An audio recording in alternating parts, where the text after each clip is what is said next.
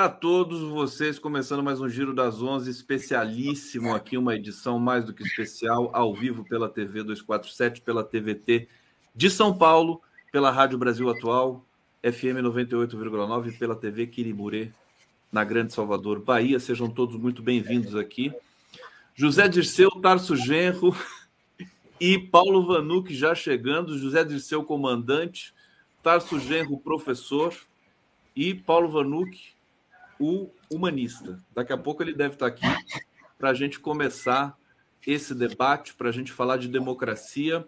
Agora, não podemos não falar, meus queridos Tarso Genro e Zé Dirceu, do Brasil em ebulição, vendo toda a facção criminosa eh, do, do governo anterior sendo aí arrolada pela Polícia Federal e deixando a gente com uma expectativa relativamente grande com os próximos passos.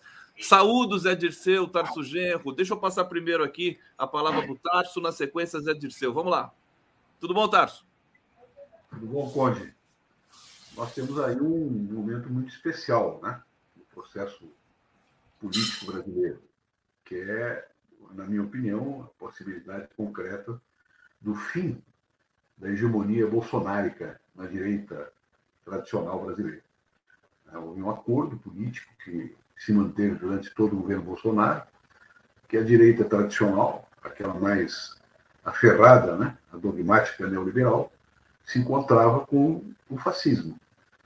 E aí formatavam um governo autoritário, um governo violento, um governo de armamentismo né, da população e de articulação de milícias em várias regiões do país, que agora começa a sucumbir.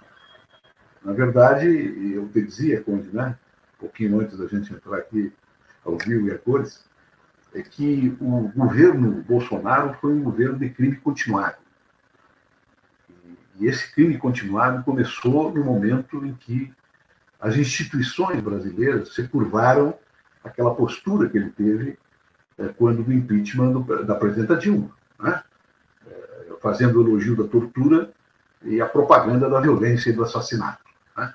A partir dali, as instituições foram perdendo a sua força, foram envelhecendo, a esquerda e o campo democrático não reagiram de maneira adequada, com a mesma violência, inclusive, verbal, né, que ele fez aquelas acusações, e nós fomos recuando. Isso determinou, então, um, um governo, um processo eleitoral e um governo de crime continuado, que agora foi apanhado num detalhe. Né? É, e esta corrupção que foi apanhada nesse detalhe é, é, insignificante em relação ao resto que ele fez. Mas é um momento né, de apanhá-lo. O Al Capone caiu por causa do imposto renda. Né? Então temos que lembrar também a história como se dá dentro do liberal-democratismo, a revanche contra o autoritarismo e o fascismo. Tarso Genro aqui conosco, o Paulo Vanuc está entrando aqui e o povo está aqui no bate-papo saudando a presença de vocês, três intelectuais fora do comum. Estamos ao vivo. Zé Dirceu, queremos ouvi-lo também sobre, uh, sobre o Brasil nesse instante. Tudo bom? Bom dia, Conde. Bom dia, Tarso, e a todos os nossos ouvintes e as nossas ouvintes e esperando o nosso Paulo Vanuc. É uma alegria para mim, um prazer estar aqui, particularmente por estar com o Tarso aqui, que é nosso, mais que nosso professor, viu? Muito mais, viu? Tarso é um filósofo, um jurista. Sim, sim. É um anfíbio, né? Porque é um político, deputado, governador, prefeito, né? e um intelectual, é um formulador, um pensador, que nós precisamos muito. Né? O governo tem que ter estratégia, tem que ter longo prazo, tem que ler o mundo, reler o Brasil. Né? E o Tarso tem sido também um alerta sempre da necessidade de nós também repensarmos nossos partidos, né? repensarmos a trajetória que nós fizemos esses 43 anos, os sete anos de repressão de 2013 2019 e os novos desafios. Então, é, nós temos trabalhado junto, temos pensado muito todos esses problemas e dilemas que nós vivemos. Temos procurado ajudar e contribuir na retaguarda, né? Porque nós já estamos chegando nos 80 anos. Aliás, o nosso presidente também está chegando nos 80 anos. E o Tarso colocou bem. É muito importante o que está acontecendo, para além da questão penal, né? para além do escândalo, da vergonha, né, da disfarçatez, né, do cinismo, da hipocrisia. É importante porque a extrema-direita, né, ela, como ele disse, eu vim para destruir. Né? Nós precisamos retomar o fio da história, que é um projeto de desenvolvimento nacional. E as esquerdas sozinhas, principalmente por tudo que nós passamos, elas não são capazes, não tem força na sociedade para isso. Nós precisamos de alianças. E a, a presença da extrema-direita atraindo os setores da direita, e principalmente a popular, certo? é um impedimento muito grande para pensar o Brasil para os próximos 20, 30 anos, principalmente para os próximos 12 anos, que eu acho que é possível a gente reeleger o Lula e ter uma perspectiva de planejar as reformas estruturais do país para 12 anos. Para isso, nós precisamos mudar a correlação de força no Congresso. Então, para isso, nós precisamos pensar e articular uma política. Uma derrota da extrema-direita né, e a desmoralização, que é real, do Bolsonaro como líder, porque ele, na verdade, é um batedor de carteira, né? Isso tudo que nós estamos vendo que está acontecendo com as joias, com os recursos, né? só traz aquilo que eles já fizeram com as rachadinhas, já fizeram durante todos os mandatos dele, com o empreguismo, com o nepotismo, tudo que já é mais ou menos público. Eu acho que nesse contexto é muito importante, porque nós conseguimos uma aliança que foi para além da centro esquerda, que veio com uma frente ampla com setores da direita, que agora, inclusive, o presidente está fazendo uma reestruturação, o governo, os partidos que apoiam o presidente, para incluir o PR e o PP no governo. É, uma, é, uma, é um fato assim é, histórico, inédito. Muitos verão como uma, um acesso ao poder de setores da direita, mas eu vejo como a possibilidade de uma transição para nós crescermos porque tem um desafio em 2014, que é mais ou menos o começo de uma nova, do novo momento. Se nós sairmos bem na eleição, nós nos fortalecemos para as mudanças e para 26. Se nós sairmos muito mal, fortalece a direita é, e as coalizões que querem levar o país ou retomar o caminho anterior, certo? que é um caminho fracassado em toda a América Latina, que é o neoliberalismo, e no mundo. Né? Quando eu vejo a Meloni é, foram 40%, né, Tarso, de imposto sobre lucros extraordinários. Imagina no Brasil se o Lula fala, vou pôr 40% de, de imposto, que é uma necessidade da Itália, porque a Itália está vivendo uma situação muito difícil. Vamos lembrar que a Itália tem déficit público de 4,15% há, há década, e tem uma dívida pública 140% do PIB, mas o juro é zero. Aqui o juro chega a 10% real e está estatizando o setor elétrico da Itália. E aí, quando você fala em rever a situação da Eletrobras, não é nem reestatizar, é rever a composição acionária para que o governo tenha uma ação de ouro, né?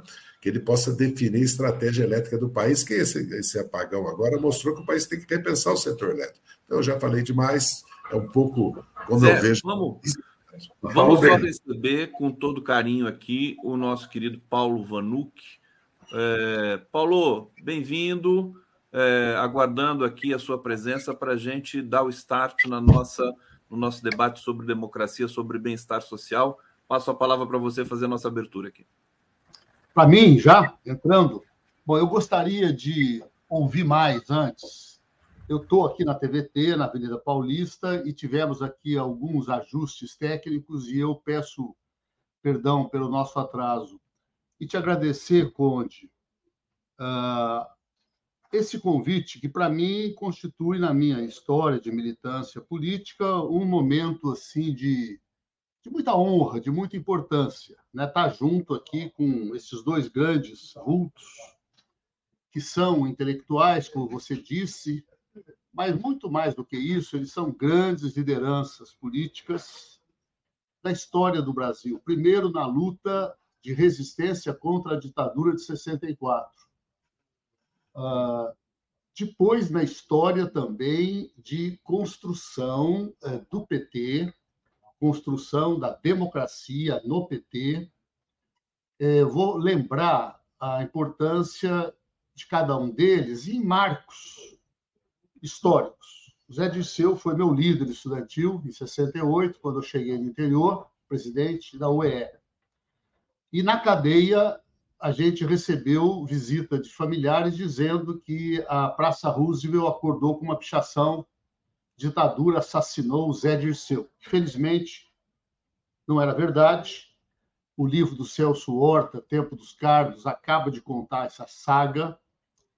Uh, e o Zé Dirceu, construtor do PT, o representante nas diretas já, e a própria imprensa adversária registra o Zé Dirceu como a figura uh, que foi central como presidente do partido na construção da, do formato da vitória de Lula em 2002, coordenador geral da campanha. Tarso é uma figura que também da resistência, já em 64 teve de si exilar a resistência, um processo, ficou ali no Uruguai criando uma ponte Brasil-Uruguai que ele mantém até hoje, é parte da discussão do seminário que nós vamos abordar hoje. Ah, uma figura também extraordinária no sentido de ter sido prefeito de Porto Alegre, Fórum Social Mundial, governador, tríplice ministro e criador de estruturas como a primeira Frente Brasil Popular da campanha de 94, ah, com juristas importantes que acompanharam aquele momento que foi nova derrota de Lula, mas mantendo a Frente Brasil Popular até ela ser recriada agora com outro formato. Ah, e também a ah, figura que criou o, Conselhão, né? o ministro das relações institucionais, pela primeira vez colocar todo mundo junto, trabalhadores, terceiro setor, empresas privadas, atores públicos. Então, para mim é uma honra e eu te peço licença para ficar falando menos durante a entrevista e te ajudar como uma espécie de entrevistador assessor. Muitíssimo obrigado meu querido Paulo Vanuc vai apresentar hoje o programa aqui comigo e vamos ouvir muito Tarso Genros Dirceu, mas também Paulo Vanuc, que é uma das figuras emblemáticas também da construção da democracia no Brasil. Olha, o pessoal está comentando aqui, deixa eu trazer o Ricardo Pereira, Salve Conde, Tarso, Zé Dirceu, Paulo Vanuc. Muito bom termos esses três companheiros nessa live. Viva o PT, viva Lula, viva a mídia progressista. Pedro Antônio Cândido, da esquerda, reagiu sim contra os fascistas arregimentados pela direita porém dentro dos espaços possíveis diante do domínio total da direita na mídia. José Gedel aguardando com um grande dia, com grandes nomes. É, João Eduardo Cortes. Eu confesso que estou muito tô emocionado aqui, estou feliz de ter é, é, esse, justamente essas figuras é, emblemáticas aqui da nossa construção democrática. Vou propor o seguinte, meu querido Vanuc, com a sua vênia, é, é, vamos rodar aqui as falas eu vou passar para o Tarso Genro mais uma vez, é, tentando fazer mais ou menos cinco minutos para cada um, para a gente só organizar aqui.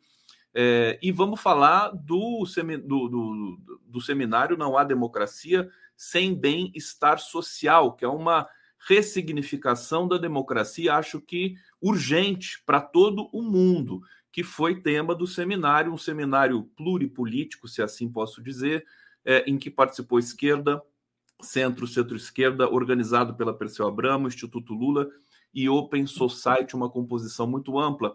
Então, Tarso Genro, eu é, simplesmente vou te passar a palavra para ir fazer tecer comentários também nas falas, sobre as falas do Dirceu e do Vanuc, e para falar um pouquinho também desse conceito de democracia, nosso professor, filósofo, escritor, jurista, Tarso Genro, querido, passo para você a palavra. Obrigado, Conde. É apenas uma observação inicial, né? Eu não podia ter um reconhecimento mais completo né, da minha trajetória dentro do Partido dos Trabalhadores e dentro da esquerda brasileira do que ter nesta conversa essas duas personalidades, Paulo Vanuc e José Dirceu, que são pessoas extraordinárias, que sempre, sempre estiveram na vanguarda da luta democrática, da luta social no Brasil, na luta pela, pelo socialismo e pela social-democracia, olhando-a pela esquerda. Então, eu me sinto absolutamente recompensado e honrado com as palavras desses dois companheiros. Uma observação agora sobre a questão social-democrática, para chegarmos na questão do estado do bem-estar. Tem um marco histórico que pode ser referido, que é o assassinato do primeiro-ministro Olaf Palme, primeiro-ministro sueco, em 86. Antes desse assassinato, nós temos a emergência nos Estados Unidos, no campo interno, de uma visão social-democrata, bem moderada, mas que se articulou politicamente com uma certa projeção histórica que vem depois gerar Biden né, e outros artífices da democracia social nos Estados Unidos, que não deixa de ser um país imperialista. Né? Nós temos que compreender esse fenômeno. Assim como a própria social-democracia europeia, ela, durante os 30 anos gloriosos, ela distribuiu para a sociedade, um convênio permanente com a classe trabalhadora, os excedentes coloniais. Então, é, essas características são importantes para compreender o que está ocorrendo hoje com o projeto Estado do Bem-Estar. Então, nós temos, é, temporalmente, assim, marcos referenciais para o raciocínio. Big Society, Lyndon Johnson, visão social-democrata atenuada dentro do Partido Democrata. Assassinato do Olaf Palme, o último grande líder social-democrata uh, europeu de esquerda, né? um líder puramente social-democrata, que não morreu em vão. Ele foi assassinado porque ele era o grande defensor né? uh, uh, dos Vietcongues que faziam, na Frente de Libertação Nacional, Frente Nacional de Libertação do Vietcong, a luta anti-imperialista mais espetacular que a humanidade já presenciou, já viu, já estudou até hoje. Depois do Palme, nós temos um momento importante de decadência do projeto neoliberal, que é a presença do Blair no governo. O Blair chega lá e diz o seguinte: olha, o trabalhismo inglês, que representa a social-democracia, tem que fazer uma composição com o grande capital? É, na situação herdada pelos governos Thatcher, para que nós possamos sobreviver. Isso se projeta para toda a social-democracia europeia. Né? Nós vemos, por exemplo, eh, um líder como Felipe González, na Espanha, que é um líder que eh, eh, emerge como um grande líder social-democrata, mas que vai atenuando as suas posições até se tornar uma espécie de protagonista de unidade nacional, inclusive do PP, que ele vinha defendendo num certo tempo. Então, nós temos uma carência do projeto social-democrata refletido no mundo hoje. Como é que países como o Brasil estão tratando esta carência? Em primeiro lugar, mantendo os seus vínculos históricos com a social-democracia mundial, tal qual ela está posta. Segundo, buscando, através do Partido dos Trabalhadores, das suas lideranças mais expressivas, né, mais articuladas ou menos articuladas com o projeto social-democrata mundial, tentando constituir uma frente de resistência à articulação feita no Brasil de uma maneira brutal pelo projeto bolsonarista com a velha direita conservadora e a direita neoliberal mais moderna. Isso exige, como disse o Zé Dirceu, uma série de concessões. Concessões que têm que ser feitas conscientemente. Que nós não podemos fazer aquele raciocínio objetivista, né? de simplesmente acompanhar os movimentos concretos da sociedade e justificá-los pela teoria. Não. A teoria é que recomenda hoje que você faça essas concessões. Porque se nós não bloquearmos a ascensão do fascismo na América Latina, da qual o país, né, o nosso país, tem uma posição exponencial para fazer, ninguém vai bloquear.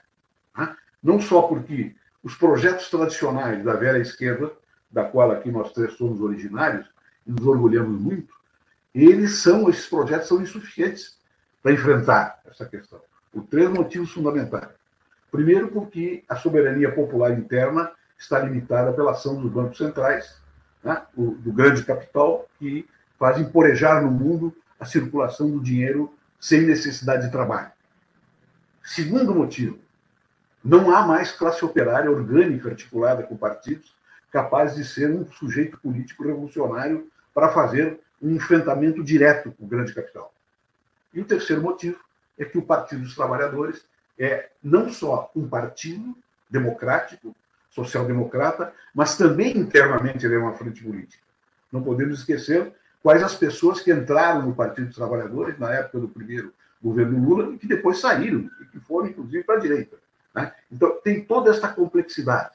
Isso nos obriga a pensar duas coisas. Qual é o projeto que nós temos no nosso partido no próximo período? E qual é a natureza do projeto social-democrata que vai ser possibilitado de ser exercitado no país por dentro do arcabouço fiscal do nosso grande ministro Fernando Haddad, que é a pessoa mais importante desse governo nesse momento, depois do presidente Lula. Mais importante não quer dizer que os outros não sejam importantes.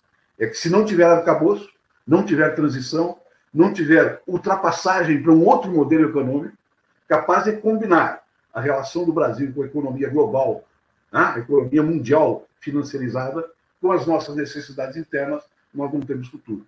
Porque futuro revolucionário imediato não mais há.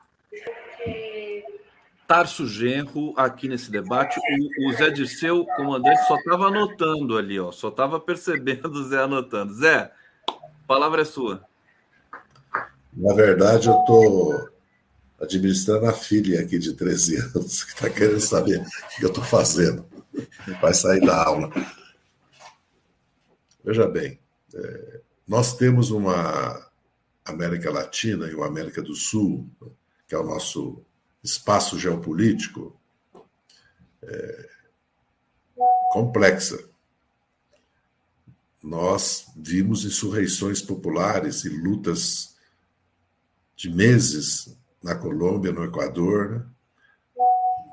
um levante no Chile em 19. É, a Bolívia houve um golpe de Estado, uma resistência e uma derrota do golpe de Estado, inclusive dos militares, é, e uma eleição vitoriosa do Arce. Houve uma guerra civil na Venezuela, na verdade, durante três, quatro anos. É isso que aconteceu na Venezuela, uma guerra civil, tentativa de derrubar o projeto bolivariano e de, como o próprio Trump disse, né, de reocupar a Venezuela com seus 328 bilhões de barris de petróleo, né, a maior reserva do mundo. E temos o Brasil, Uruguai e Argentina, que têm estados de bem-estar social, redes de proteção social, que os outros países não têm. Pelo contrário, o Chile foi totalmente privatizado, a saúde, a educação, né, a previdência, é, que mantém uma coesão social, que apesar das crises, né, é, são países que se mantiveram democráticos. Né? A Constituição de 88 é uma vitória extraordinária depois de 70 anos de luta da classe trabalhadora brasileira. Porque em, em, em 1917 houve a primeira grande greve, a constituição da primeira central sindical, e uma repressão brutal. Como depois houve uma repressão em 35, como houve a repressão no Estado Novo, como houve repressão em 64. Veja bem, a nossa classe trabalhadora, e o Tarso colocou bem a, a, transformação que ela sofreu e os impasses que nós vivemos, ela, com toda essa trajetória, votou de 46 a 64 no PTB, que era um partido nacionalista progressista para a época, e votou na Frente Ampla MDB de 74 a 89, e foi aos poucos votando no PT, na liderança do Lula, e nos deu seis vezes o governo. Uma em 18, nós íamos vencer com Lula ou com Lula solto nos, nos, nos tiraram a eleição por meio, por medidas da guerra jurídica e, e depois um golpe jurídico parlamentar, né? que levou Lula à prisão e antes que tirou a Dilma. A constituição de governos progressistas é, nos nossos países tem limitações da maioria parlamentar ou do que o Tarso colocou, que é muito importante entender, porque explica por que, que o Vietnã e a China deram esse salto em 40 anos, que é a soberania nacional sobre a moeda, sobre os capitais. Essa questão do Banco Central e da financiarização da economia mundial, além da concentração de renda, da destruição das classes trabalhadoras, que permitiu o surgimento do fascismo, que está lá na Itália, prestes a vencer na França, crescendo na Alemanha, aí tem o Trump, tem o Bolsonaro, tem o Milley, e tem os candidatos na Colômbia e, e no Chile, a lá Bolsonaro, que fizeram no segundo turno 47, 48,5% do voto. Então nós temos, além das mudanças geopolíticas mundiais, nós temos uma situação muito complexa para as esquerdas. Né? Para nós, pensa bem, governar nesse quadro, que nós não temos maioria no parlamento, não temos uma hegemonia cultural na sociedade. Né? Tem, temos a, uma mídia que é anti-bolsonarista, mas é neoliberal, é ortodoxa, é, não, não pensa num projeto de desenvolvimento nacional. Então, o grande desafio nosso é construir um projeto de desenvolvimento nacional, ganhar a maioria do país para isso, formar um bloco social, um bloco político e conquistar uma maioria parlamentar. E, e, repensar como. Porque vocês vejam, em todos os países as mobilizações populares são fortes, enormes. No nosso país foram de 74, 77, depois 77, 79, diretas, constituinte. Depois nós começamos um ciclo que nós forçamos e conseguimos uma mobilização, mas a partir dos fatores subjetivos, né? da direção, do chamamento, da organização e não da espontaneidade ou do ascenso das lutas. E nós vivemos um momento muito difícil com relação à classe operária industrial, que passou pela terceirização, precarização, automação, robotização, reforma trabalhista, reforma da previdência, reforma da terceirização, impeachment da nossa presidente, que foi um golpe parlamentar jurídico, e prisão do nosso presidente. Não foi pouca coisa. Nós não podíamos sair nas ruas com vermelho, com boné da CUT, CONTAG, PT, MST. Então, é preciso repensar, é preciso debater, tem que ter teoria. Quando eu vejo o nosso ministro Fernando Haddad fazer o pronunciamento que ele fez nesse seminário que nós fizemos, que reúne lideranças progressistas, inclusive algumas de centro-direito da América Latina, de vários países, desde de 1996, o chamado Grupo de Marbella, eu vejo que ele tem, na começo, meio e fim, uma visão estratégica, um projeto, né, que o PAC expressa e que a tentativa de reformar o imposto de renda, porque a concentração de renda é o principal problema do Brasil, ela se agrava com, com o sistema tributário e com o cartel bancário. Então, veja bem, aí é isso que o Tarso nos coloca. Certo? O PT é um partido que não abriu mão da perspectiva socialista, mas, na realidade, se você observar certos, por exemplo, o pronunciamento que a nossa presidente Gleice fez é, um, mês atrás, né, sobre o Fora de São Paulo, se você olhar o programa que ela delimita ali para Fora de São Paulo, é, é um programa social-democrata de esquerda, né, porque a nossa disputa agora não é capitalismo e socialismo, quer dizer que ela não, que ela não exista, é disputa como é que nós impedimos né, que o fascismo avance e como é que nós reorganizamos o Brasil em bases que a soberania nacional, o projeto nacional e os interesses das classes trabalhadoras estejam no centro. José Dirceu aqui nesse debate, no Giro das Onze, ao vivo pela TVT, pela TV 247. Paulo Vanuc, eu queria passar é, por você, antes de retomar aqui a ciranda com o Tarso Genro e José Dirceu, é, no sentido de é, explicar para o nosso público aqui também é, o que foi um pouco esse seminário é, e o que é a necessidade de dar um novo sentido para a democracia, que acho que é o que o Partido dos Trabalhadores vem, vem buscando desde sempre, mas que agora se faz um processo mais urgente do que tudo que a gente possa ter, é, inclusive no continente. Paulo Vanucci. Conde, agradeço e, e te peço licença para que uma apresentação do seminário será melhor feita pelo Cássio e pelo Zé Dirceu, porque eu fui praticamente um convidado por eles, e na última hora designado como o representante do Instituto Lula. Eu sou um dos seus fundadores, ainda quando ele era governo paralelo Instituto Cidadania.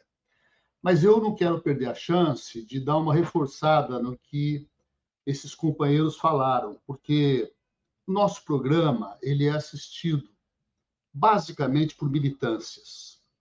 Então, o uso é, adequado que o Tarso já fez da palavra social-democrata, de esquerda, é, eu sei que já provoca algumas urticárias né, em tradições antigas, etc. Tal. Então, só como apontes históricos, uh, o fundador do Partido Social Democrata Alemão foi Engels, né? O Marx não participou porque ele já tinha morrido, e o partido do Lenin se chamava Partido Operário Social Democrata Russo. E muitas formações políticas tratam a social-democracia simplesmente como traição. Traição é um momento do parlamento alemão que aprovou os créditos de guerra para a Primeira Guerra Mundial contrariando a posição operária de não se meter numa guerra interimperialista. Mas a social-democracia é uma estratégia, como foi dito aqui, de participação do movimento sindical, da classe operária, da classe trabalhadora por dentro das instituições. E o próprio Lenin tem uma passagem é, de que é preciso participar dos mais reacionários parlamentos.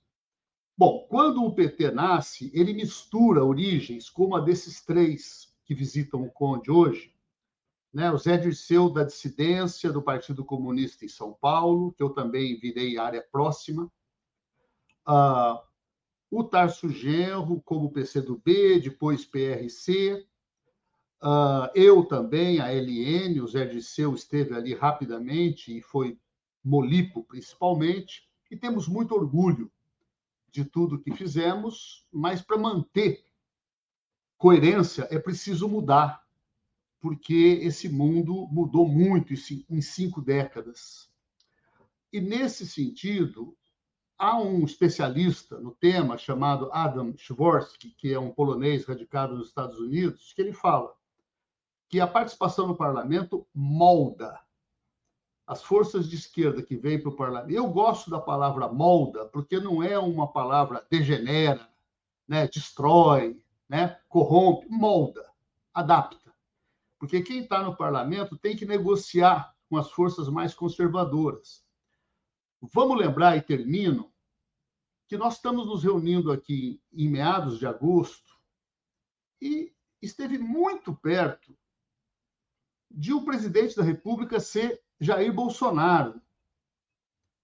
Esse que ontem teve a cabeça é, pisoteada é, por uma confissão que começa a ser é melhor conhecida hoje, dizendo: olha, era um, um vendedor pé de chinelo de joias do Tesouro Nacional. Esse mito, essa figura grandiosa, conquistou metade do eleitorado metade do eleitorado. Então, assim, para onde a esquerda avança? Não, depende sempre do balanço de forças. E com esse horror dos últimos anos, esse sujeito, o Lula venceu a eleição por pênalti no último minuto do segundo tempo e por ser uma liderança absolutamente histórica, excepcional, dessas que as nações geram um por século. Então, isso é fundamental. Quer dizer, e mais para a esquerda ou menos, não depende da vontade. E eu, muitos de nós, saímos da cadeia orgulhosos da nossa resistência, mas conscientes de que nós tínhamos nos distanciado da vida regular do povão. É o chamado vanguardismo. Então, isso está presente. Eu quero terminar, Conde, fazendo uma menção ao caso brasileiro, que eu vi no seminário, se repetindo na América Latina como um todo. Por exemplo, tem eleição na Guatemala, domingo, e com chance de uma centro-esquerda ou um centro moderno reaparecer. Por outro lado, o que acontece na Argentina no final de semana anterior é dramático e é terrível notícias dessa semana falando em racha entre o presidente da Bolívia e o Evo Morales. Então, assim, ou nós adquirimos a consciência dessa unidade, e, e uma coisa que eu gosto muito de lembrar é que grandes companheiros nossos se opuseram publicamente à aliança de Lula com Alckmin, que eu simplesmente considero o elemento mais decisivo na estratégia de vitória. Porque o pouco que o Alckmin possa ter representado em termos de votos é o que poderia ter deixado o Bolsonaro com seus crimes eleitorais todos, Polícia Rodoviária Federal, compra de votos, gastos de bilhões, etc., podia ter vencido. Então, o nosso programa hoje, eu nem sei se existiria, Gustavo, ou se existisse, ele seria muito mais cauteloso. Então, de novo, nós assumimos agora a condição de uma geração vitoriosa, fomos derrotados em 64, resistimos. Conseguimos, ao longo de 25 anos de construção, pelo menos a partir de 75, 74, a vitória de Lula. Fizemos o melhor governo da história desse país afundamos no fascismo mais terrível e surpreendente. Eu mesmo não esperava. E agora, de novo, estamos vitoriosos e termino dizendo: donos da agenda. Né? A agenda, quem produz hoje é Lula, programas sociais, é o Fernando Haddad e de justiça, Flávio Dino né, Flávio Dino, porque as operações têm um brilhante desempenho da Polícia Federal, investigações, e é preciso desmontar é, o ovo da serpente, porque os anos recentes mostraram que nós temos no Brasil uma elite escravista, com grande proximidade e abertura para o fascismo, e isso exige grandes alianças, como o seminário produziu câmbio. Câmbio, meu querido Paulo Vano. Sabia que ele ia falar câmbio. Ele sempre fala. Olha, antes de passar para o Tarso Genro, Zé mais uma vez aqui, dizer que o pessoal no bate-papo aqui está empolvorosa com a presença de vocês aqui no nosso programa de hoje. João Eduardo Cortes, de Blanques. Bolsonaro e extrema-direita brasileira e gloriosas. O momento histórico hoje é mais impactante. Senhor José Disseu, não vai dar para responder com detalhe essas perguntas, porque nosso tempo é exíguo e nós temos aqui uma sequência, mas eu estou lendo as mensagens aqui em absoluta deferência ao nosso público, sempre muito qualificado aqui no Giro das Onze. Ramon Orestes Mendonça Arrumado, Zé Disseu está devendo o segundo volume de suas memórias. Ele está escrevendo, aliás, lembrar a entrevista emocionante que a Ildegar Angel fez com o Zé Disseu. Foi, assim, um momento fantástico, né, que nós tivemos aqui. Yara Rodrigues, Zé Dirceu, te amo, te amo, amo. Obrigado por existir, meu crush eterno. Nossa, gente, o que, que é isso? Júnior de Coguerra, Paulo, você é pai do Camilo? Grande escritor. O Paulo Vanuc é pai do Camilo. É, Gilberto Cruvinel, Zé Dirceu, uma questão: o governo atual do Lula vai cometer com a Globo o mesmo erro do primeiro mandato? Alimentar o jacaré e depois ser comido por ele? Então, a pergunta fica no ar. Vou passar para o Genro pela ordem aqui. É, é, e assim, tá tudo dito aqui. O Paulo Vanuc fez uma resenha importante. Então, não me atreverei a acrescentar nada. O, o, o Zé está falando alguma coisa aqui, Zé? Eu tirei seu microfone. O que você quer falar? Não, não, não. Eu só dei um recado aqui para um amigo que chegou, Luiz Argolo, que, que eu estou aqui no escritório fazendo a ah, Tá. tá bom. Tá Ó, bom. Memórias, o ano que vem eu vou publicar o segundo volume. Segundo E vai vir aqui contar para gente. Tarso Genro. O eu, eu, eu acho que o seminário foi um seminário extraordinário, como o Vanuc disse. Eu acho que nós temos que exigir mais dele, nas atuais circunstâncias e até pelo patamar de debates qualificados que ele chegou, uma ampla representação política da América do Sul, em particular. E eu apontaria, eu já disse isso ao Zé Dirceu e também ao Paulo Vanuc, lá dentro do seminário mesmo, e nós temos dois temas essenciais para tratar daqui para diante no campo da esquerda socialista, social-democrata no campo democrático em geral. Dois temas essenciais para a América do Sul. A questão da segurança continental, em primeiro lugar, e a questão da segurança pública compartilhada dentro da América Latina. Por quê? Porque a segurança do Estado hoje ela não se faz mais através somente de instituições burocráticas, weberistas, weberianas, internas, que controlam informação, que difundem né, para dentro do governo e servem ao presidente da República para fazer prevenções.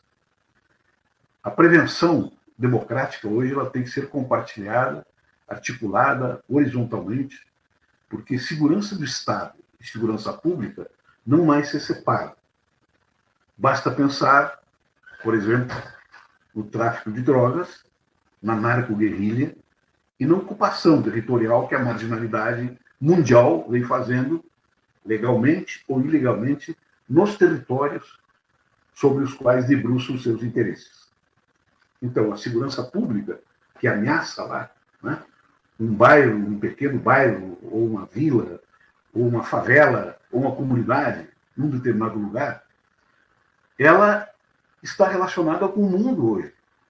Não existe mais segurança paroquial. Porque o menino, o aviãozinho, que eles chamam, que vai fazer uma entrega em Ipanema de cocaína, ele está integrado num circuito mundial de criminalidade.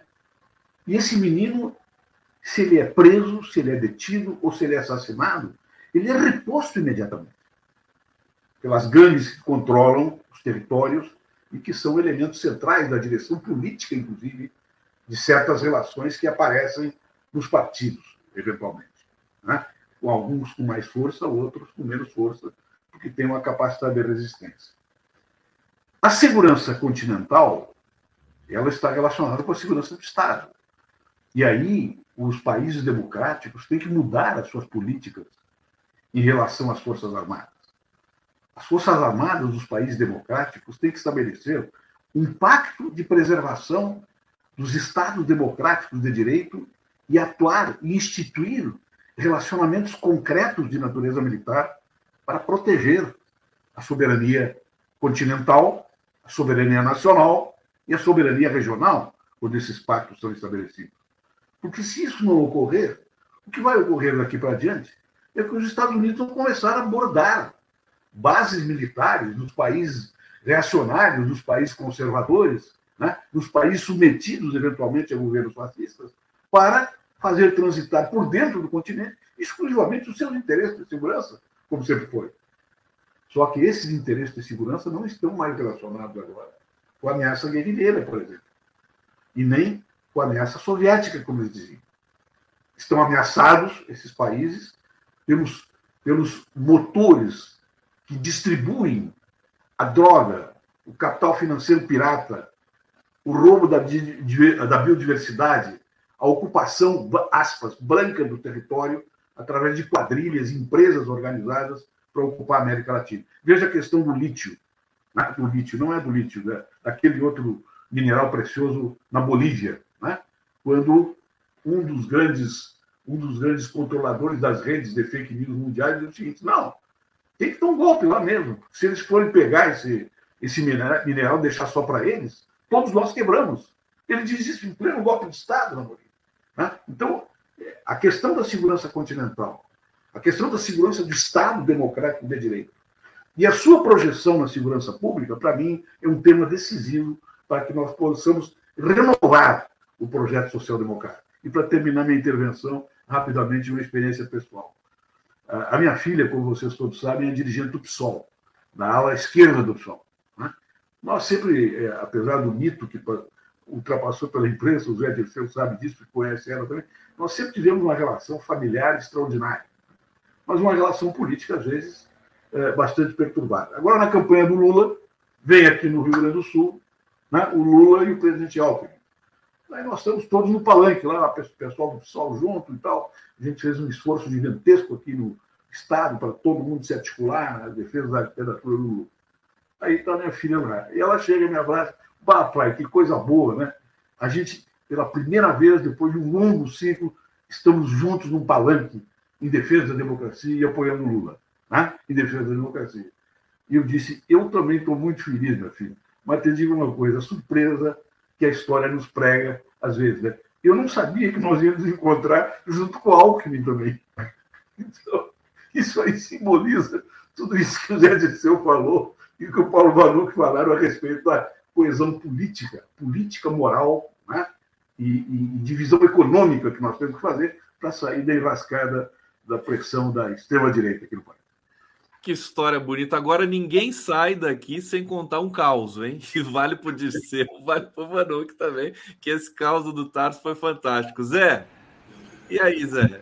É muito importante esse fio que o Tarso colocou, porque eu posso engatar aí um vagãozinho aí nesse trem falar sobre a democracia e a reforma tributária, que são outros dois grandes temas que nós temos, né, já são 27 reuniões desse agrupamento de personalidades, ex-presidente, ex-ministros, senadores, deputados, intelectuais, parlamentares de vários países da América do Sul e Latina, temos debatido, discutido nessas várias fases de 96 até agora é, da nossa pátria grande, que é a América Latina. A democracia e a reforma tributária. Né? A democracia está ameaçada, nós sabemos. Aliás, nos Estados Unidos, porque hoje nos Estados Unidos houve uma tentativa de não reconhecer o Estado eleitoral, de assaltar o Capitólio. Há uma desconstituição do sistema eleitoral nos estados pelas forças de direita republicana para impedir o voto, para dificultar o voto, porque Estados Unidos cada vez mais é um país latino-americano, né? porque são 30, 40 milhões de hispano-americanos, mas que na verdade são latino-americanos, né? principalmente os mexicanos, e agora essa migração de 300, 400 mil centro-americanos todos os anos para os Estados Unidos. E veja que os Estados Unidos, apesar de deportar, inclusive, não deporta aquele bolsonarista lá, o Alain dos Santos, né? Mas deporta todo dia. Acho que foi o Paulo Valu que falou isso. Milhares de brasileiros, né? Todo recebe 2 milhões, 1 milhão e meio de imigrantes todos os anos. Tem um país que está mudando muito. E nós sabemos o que significa as candidaturas do Bolsonaro, do Mille, do, do Katz na Argentina, do colombiano, que agora não me lembro o nome dele, o fim da democracia. E a questão da concentração de renda, riqueza e propriedade, porque a Europa fez a, a Revolução Burguesa no século XIX com reforma tributária, política e terra. Deu terra para os camponeses, porque os camponeses estavam se levantando de tempo em tempo, e a, e a classe trabalhadora, a classe operária industrial, já estava se transformando numa força decisiva na sociedade.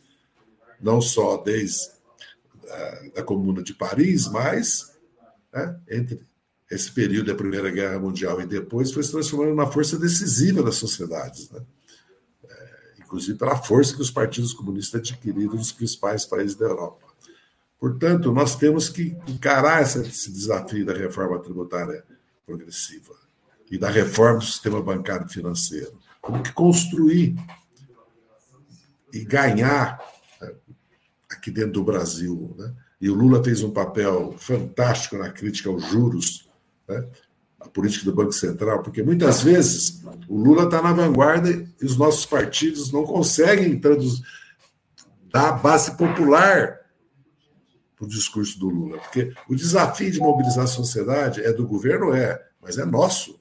É nosso, do sindicato, das associações de bairro, certo? dos sindicatos rurais, do MST, do, da UNE, dos movimentos, da, da, da, parcela da sociedade ambientalista, dos quilombolas, das mulheres, dos pretos e pretas, dos povos da floresta. Nós temos que ter, porque senão é muito difícil avançar nas reformas. Essa questão da democracia, da reforma tributária, e o Tarso coloca muito bem a questão da segurança pública no contexto mundial, certo? o problema gravíssimo das drogas e o problema das Forças Armadas. Nós estamos vendo que o problema das Forças Armadas é grave, porque é uma reprodução nas escolas militares e nos estados maiores de uma visão do mundo que está ultrapassada. E a própria estrutura das Forças Armadas brasileiras e o próprio desenvolvimento tecnológico dela está ultrapassado. A guerra cibernética e a guerra naval, a divisão territorial das Forças Armadas brasileiras, o enfoque da estratégia de defesa nacional, da política de defesa nacional que nós fizemos, tem que ser repensado agora. E nós temos que repensar o problema que as Forças Armadas ainda têm uma predominância de um pensamento que são um poder moderador, que são a reserva moral da sociedade. Aliás, o Supremo disse que não são. Né? E a Constituição é clara. Então, são problemas que juntos são o centro desse, desses seminários que aconteceram aqui que aconteceu aqui agora, com apoio do Instituto Lula, Paulo Valu que o representou, e da Fundação Perseu Abramo, né? além do, do PNUD e do Open Society. Zé Dirceu, olha, a gente está encaminhando aqui para o último bloco.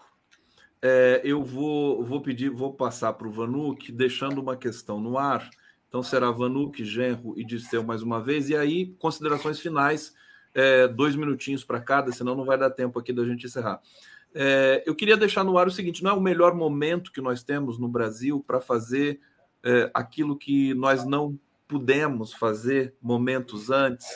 É, Forças Armadas, Zé Disseu colocou o problema aí, que nós estamos assistindo ao vivo e a cores, regulação da mídia, é, enfim, questão da reforma agrária também. A gente teve um depoimento fantástico do João Pedro Stedley na CPI do MST. Eu queria deixar isso porque o público que está aqui nos acompanhando nos, nos, cobra, cobra do jornalismo, cobra do debate público, o momento de si, que é um momento favorável para setores democráticos, progressistas, justamente em resposta aos setores retrógrados e conservadores e ultraliberais que estão por aí sufocando o povo trabalhador brasileiro. Começando com Paulo Vanucci.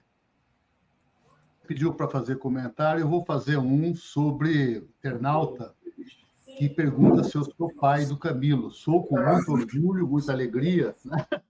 e sem, sem chegar nem ser perto de Sérgio Buarque de Holanda, né? nem perto, mas a mesma coisa que ele, num certo momento, virou pai do Chico. Né?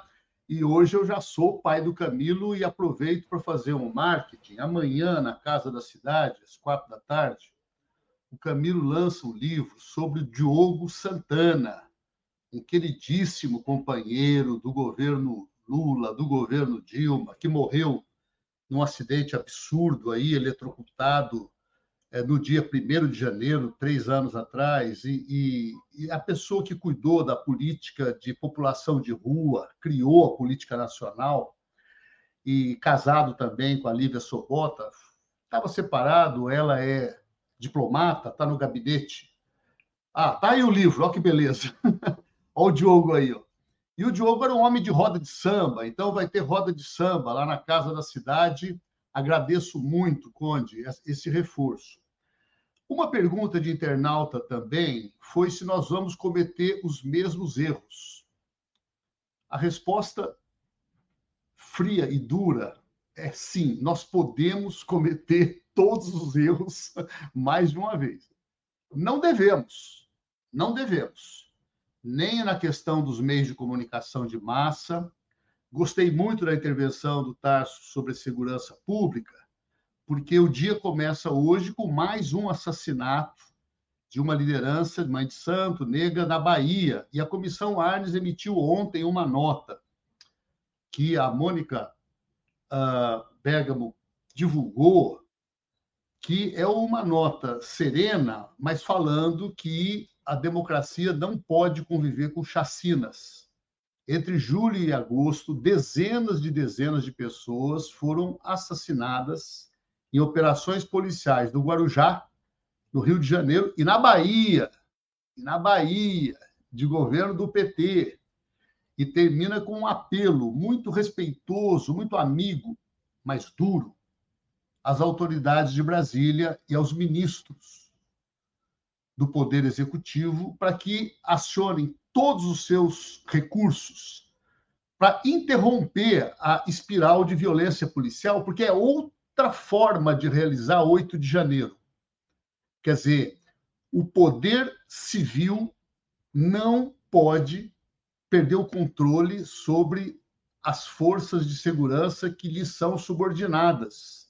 Se isso acontece, é, o fascismo volta por aí não pelas pataquadas é, do fascista que ocupou o Palácio do Planalto, mas por essas articulações policiais. E o Tarso é um grande especialista nisso, o líder da primeira Conferência Nacional de Segurança Pública, articulação do PRONASSE.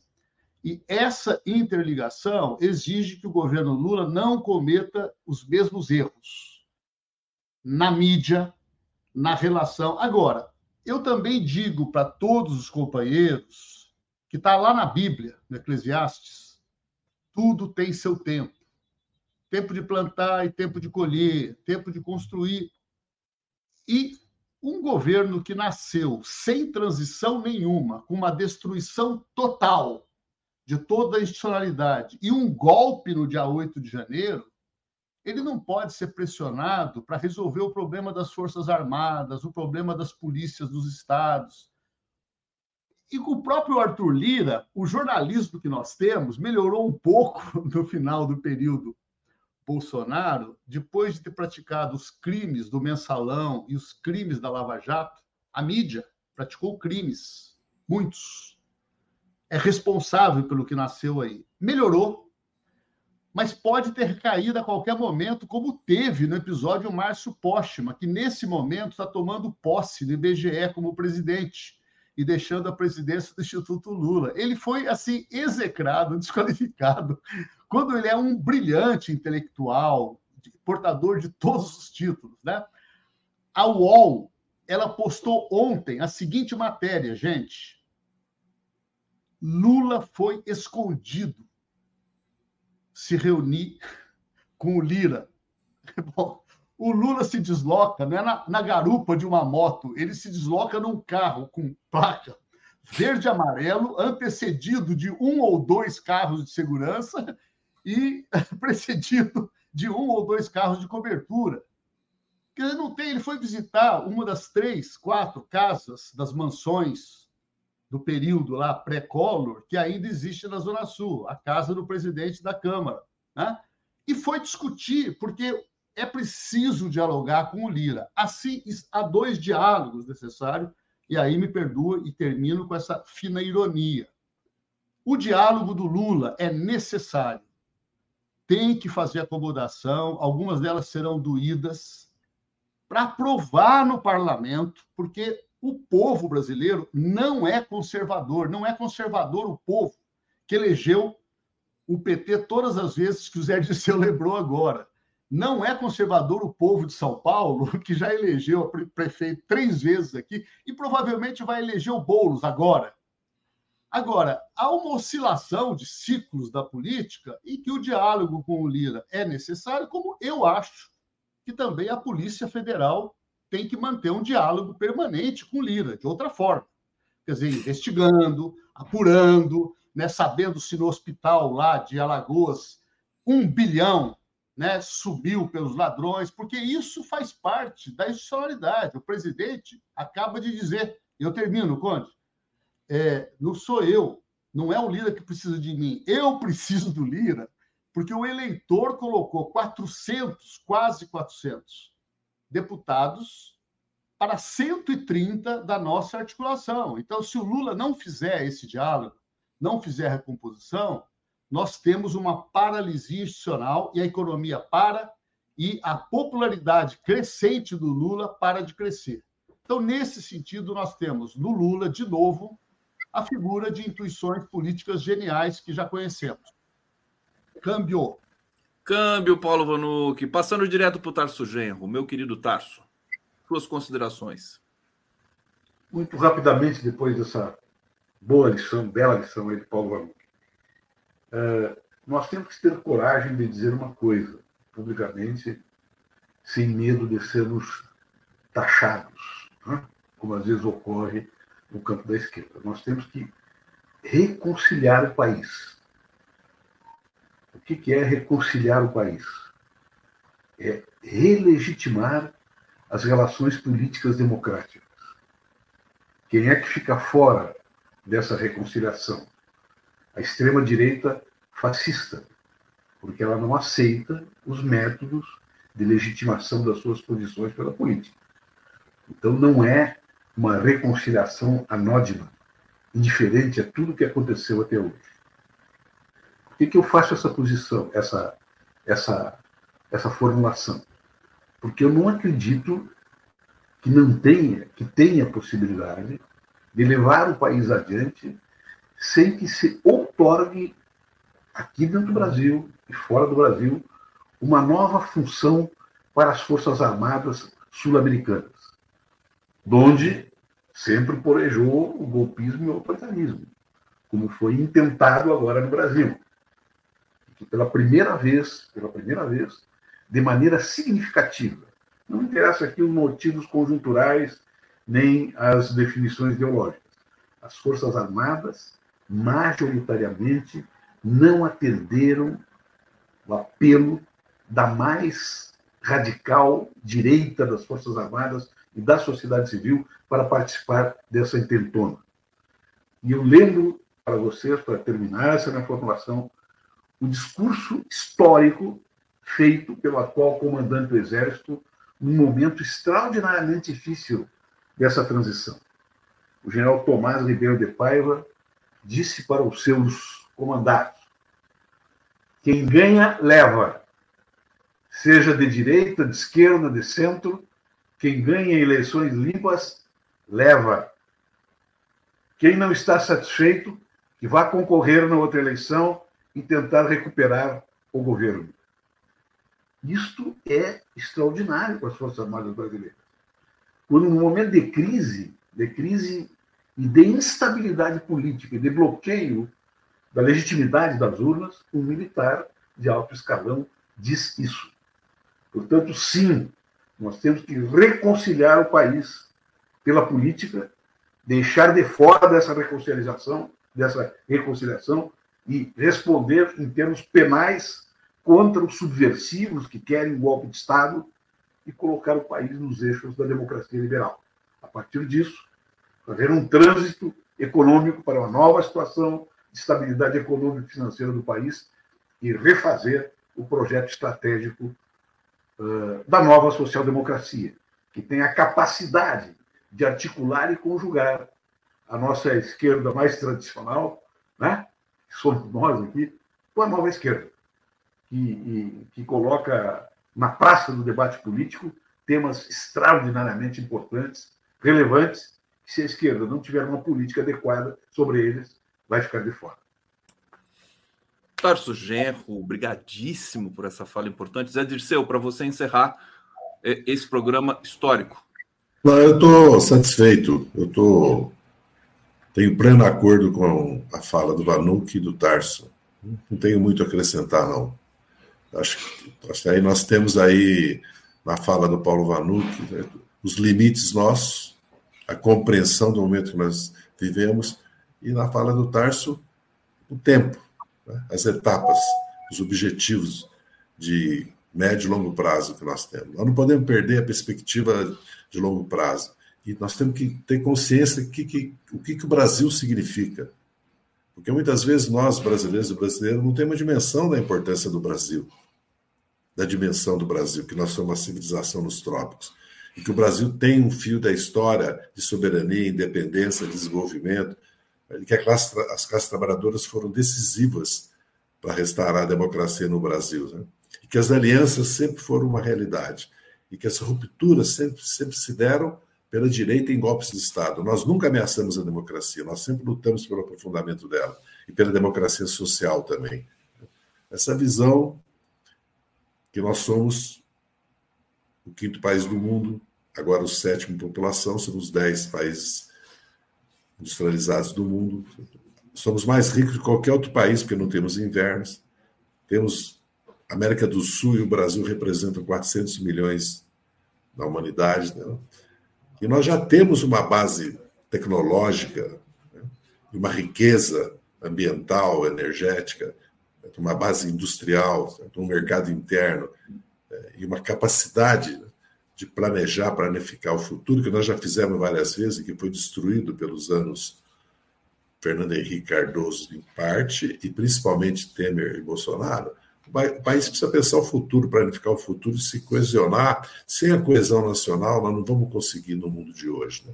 E ter consciência do que está acontecendo no mundo. É outro mundo.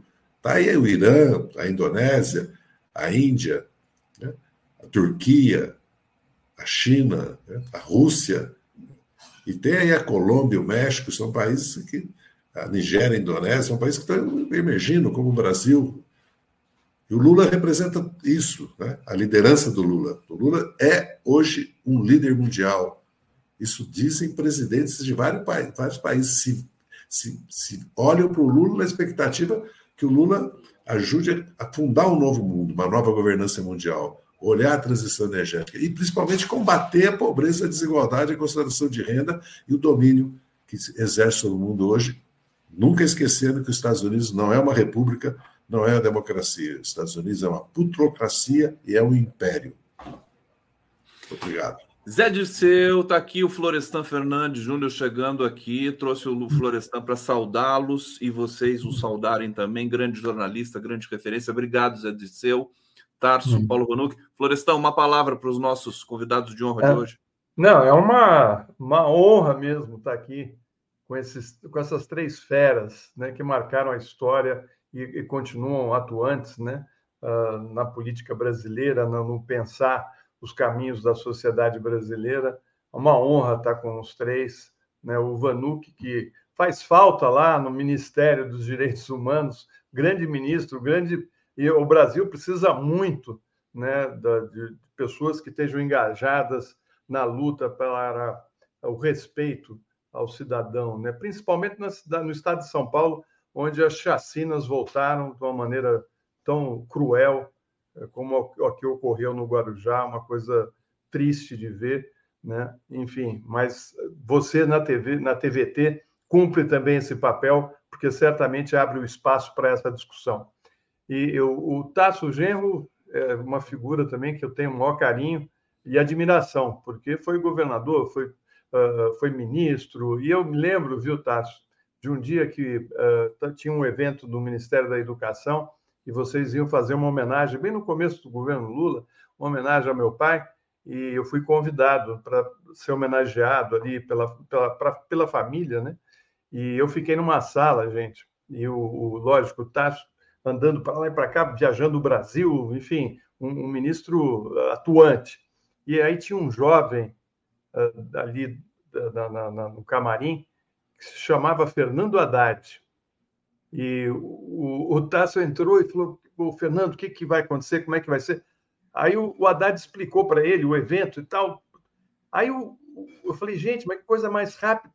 E aí o Tasso entra e dá um, uma aula sobre o tema. Né? Eu fiquei até arrepiado de ver como os dois uh, se integravam tão bem né? formaram uma dupla ali na, na, na, educação sensacional, sensacional.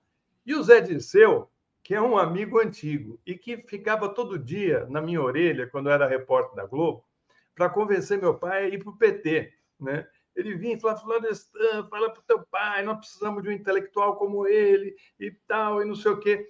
E aí eu falava, eu passava para meu pai, falou, olha, o, o Zé Disseu está tá interessado, ele acha que seria importante. Ele estava no alto exílio aqui dentro né, do país, porque não foi reintegrado à Universidade de São Paulo, que era o sonho dele, estava na PUC, e estava ali triste. Né? E olha, vou te contar, estava doente. Minha mãe falou: não, mas é com a doença que ele está, é perigoso, não sei o quê, não deveria. Ele foi para a reunião com o Zé Disseu e com Lula, saiu de lá. Diga, Zé. Não, eu me lembro, tá? eu até ia falar sobre isso com muita emoção, quando eu fui à tua casa, tua casa, a casa do, do nosso mestre, professor Florestan Fernandes, é, para convidá-lo, antes dele ir conversar com o Lula. Eu me lembro que eu fui até um pouco assim, até tremi, tanta emoção, né? porque o Florestan para nós era né, uma coisa assim.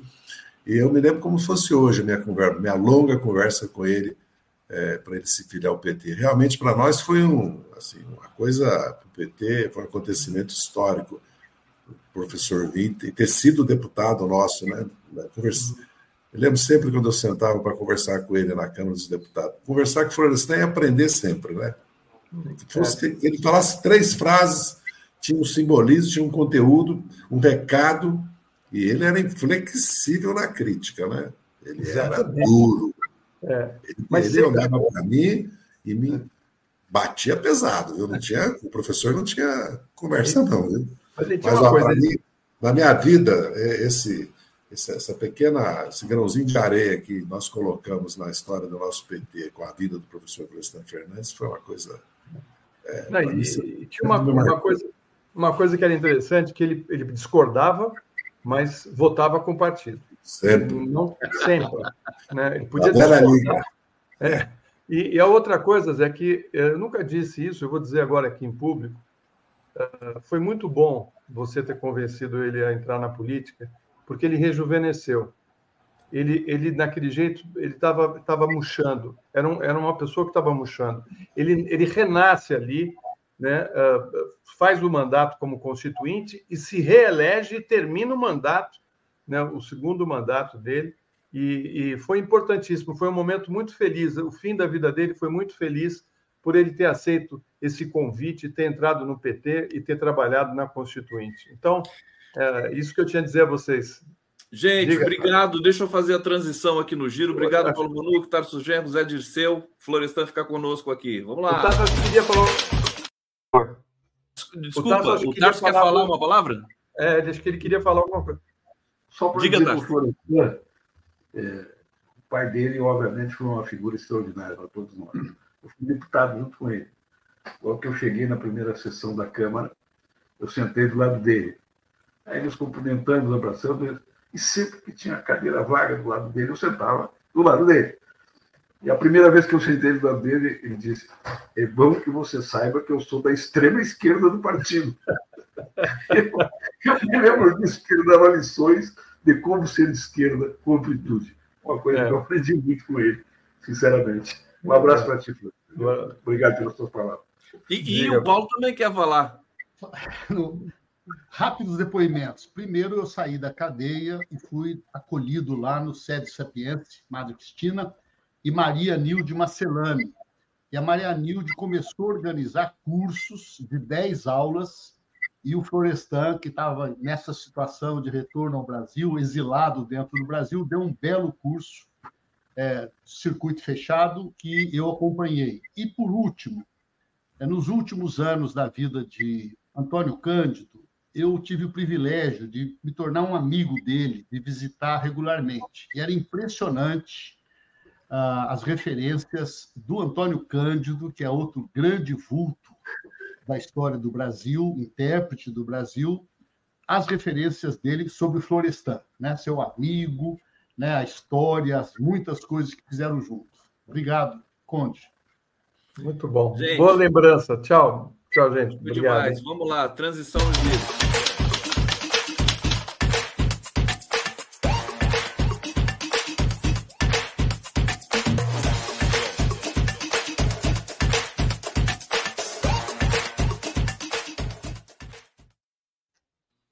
estamos, Florestan Fernando é. Silva. só trazê-lo, trazê-lo aqui junto das feras, Tarso Genro, Zé Dirceu, Paulo Vanuc, para eles lembrarem da sua da sua história como jornalista e, consequentemente, da história do teu pai, né, que, que mexe com todo mundo, sempre que a é. gente vai falar de Brasil e democracia. Que bonito, Florestan.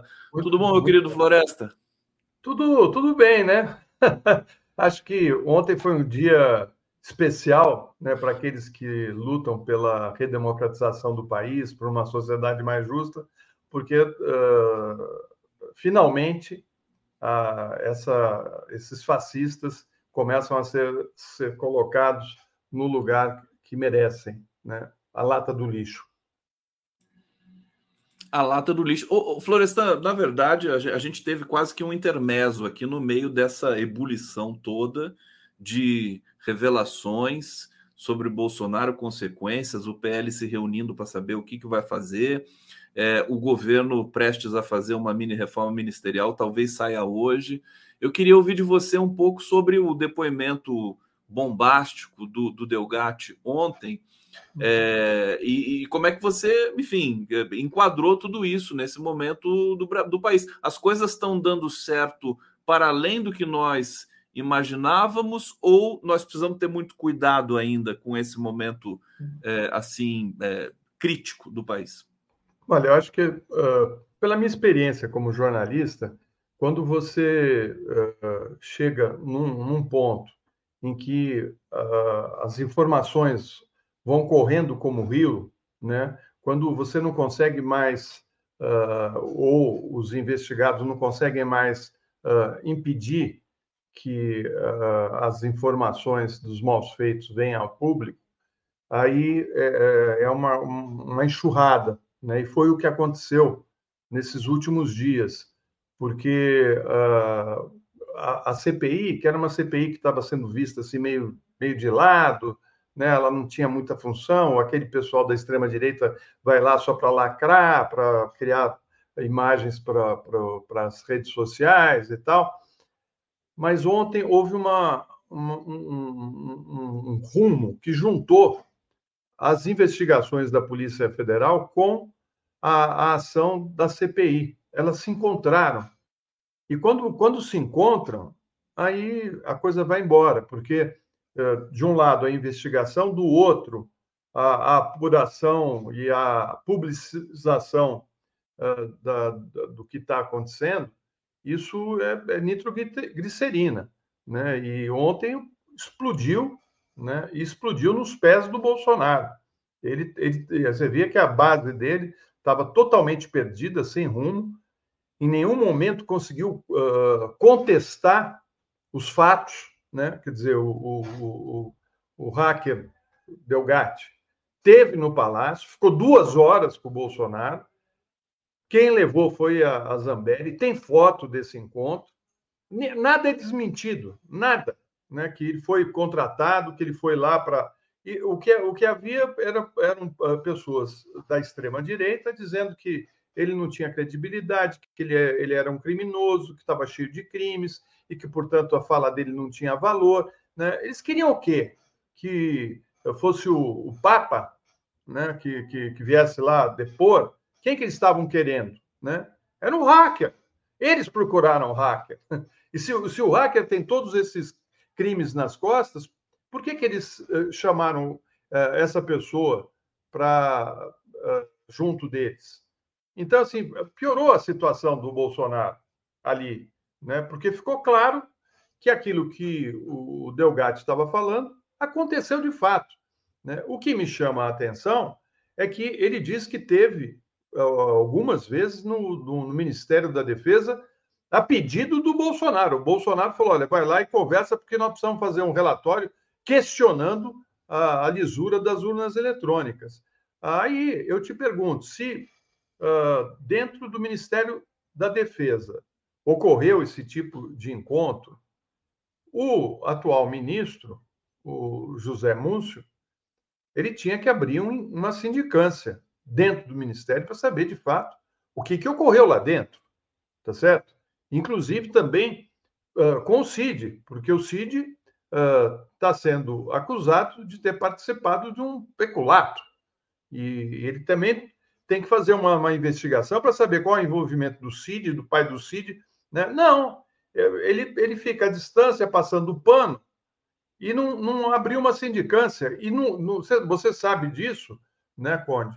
Que no, no serviço público, quando tem uma coisa que, que surge que não condiz com uh, a maneira como deve ser tratado uh, as questões uh, financeiras, eh, éticas do, do, do, funcionalismo, cabe ao chefe, né, ao diretor, ao gerente, abrir uma sindicância e descobrir o que de fato está ocorrendo, e não fingir que não existe.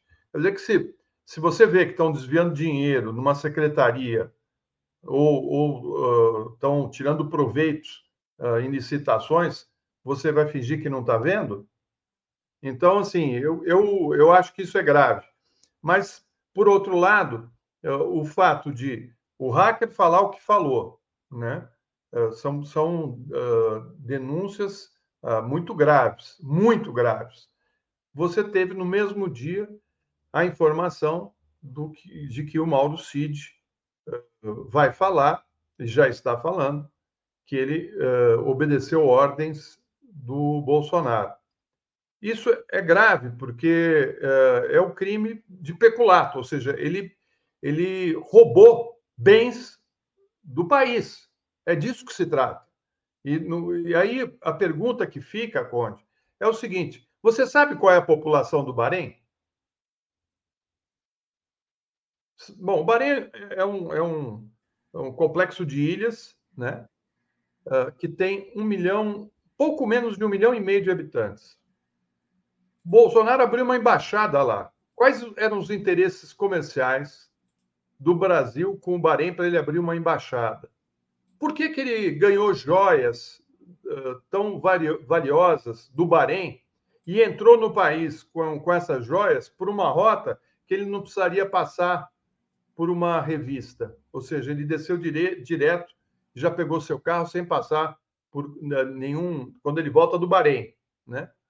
Uh, por nenhuma uh, Receita, né, que, que vai questionar os bens que estão sendo carregados. Aliás, esses ninguém nem sabiam, isso veio depois à tona. Né? Agora eu te pergunto: um país das joias, como ele recebeu da Arábia Saudita, do Bahrein, né, a troco de nada? Joias no valor de 17 milhões? Você dá algum presente desse? Eu, olha, os árabes, eles são muito espertos. Quando eles dão presentes assim, é porque tem um interesse e um acerto já feito. Então, cabe agora à Polícia Federal investigar o porquê que o rei do Bahrein deu joias para a família Bolsonaro. E por que a família Bolsonaro e o próprio filho dele, numa viagem que fez ao Oriente Médio, esticou até o Bahrein, jantou no Bahrein e foi embora. Ele ficou algumas horas no Bahrein.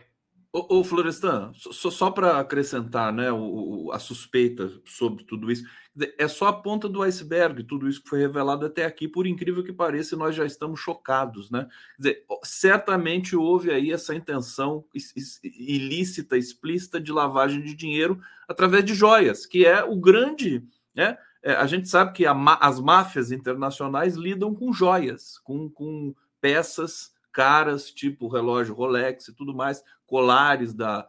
É, é, até esqueci Chopar, né? Aquela é. coisa toda que as pessoas não Patek Philippe, não, que é um relógio caríssimo. Patek Philippe e tudo mais. Quer dizer, isso é, é, vai, vai. Acho que a gente vai ter pelo próximo ano, mesmo depois do Bolsonaro já preso e tudo mais, revelações, revelações, elas não vão parar de acontecer, né? É, eu acho que está vindo à tona a ponta do iceberg. Você tem razão.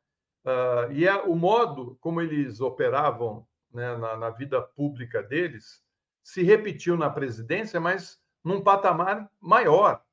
Né? E, ou seja, uh, a, maneira como ele se apoderou dos bens públicos né, na vida dele, porque o que, é a rachadinha? A rachadinha é corrupção.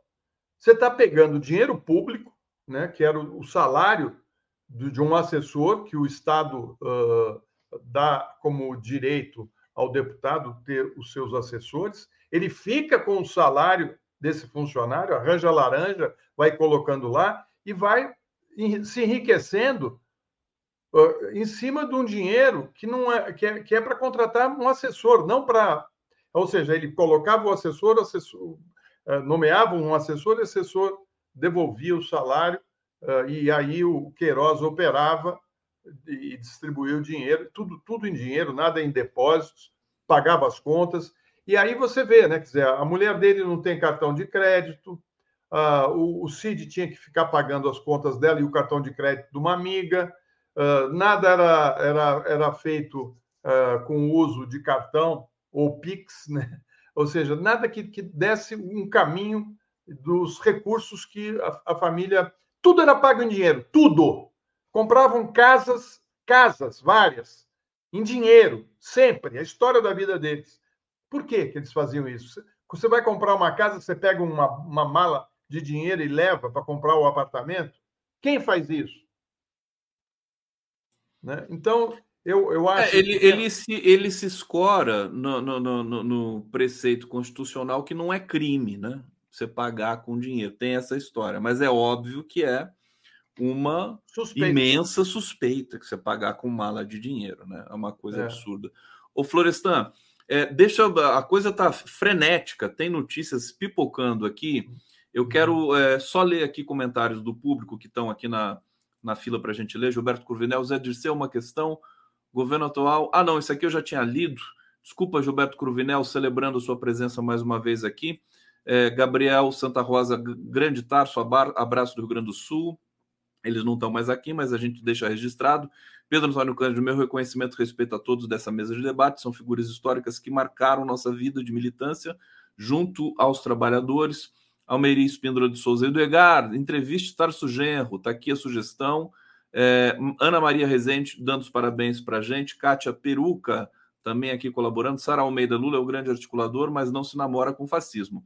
Dinheiro para Globo, não. Hussein Brasil, time de gigantes, obrigado, Conde. É, Conde, nem conseguia cortar fala, não, não, não, tinha que cortar nada. É, Elizabeth é, de Oliveira, se eu fosse Delgatti, daria, diria um bandido auxiliando outro. É, Brasil, militares da PM presos, está chegando a hora, presos. João Eduardo Cortes, cadê Heleno, o Belo? E, e, e Florestan, está na manchete agora do 247 que é, Mauro Cid vai recuar da delação que foi a é, capa bombástica da Veja de ontem, e inclusive é, sacramentado pelo novo advogado do Cid. Será que ele vai recuar? Mas agora também acho que não faz muito mais diferença, viu, Florestan? O que, que você acha? Você viu essa é, informação? Eu estou vendo agora, você falou, né? Porque subiu agora essa informação.